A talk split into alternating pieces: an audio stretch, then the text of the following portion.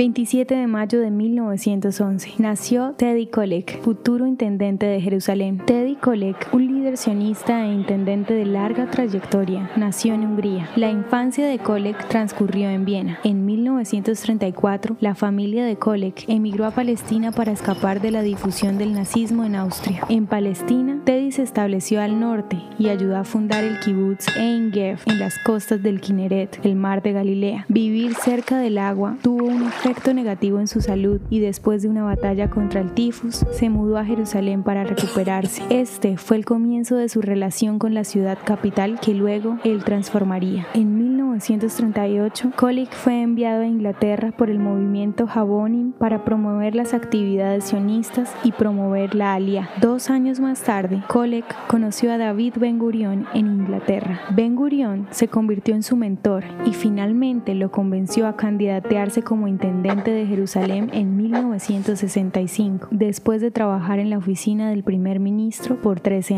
años. Kolek ganó las elecciones y durante los siguientes 28 años modernizó y transformó completamente la ciudad. Obtuvo fondos de donaciones a nivel mundial para proyectos que incluyeron el Museo de Israel, el Teatro de Jerusalén y la Cinemateca. ¿Te gustaría recibir estos audios en tu WhatsApp? Compartimos nuevos episodios todos los días. Suscríbete sin costo alguno ingresando a www.hoyenlahistoriadeisrael.com. Hacerlo es muy fácil.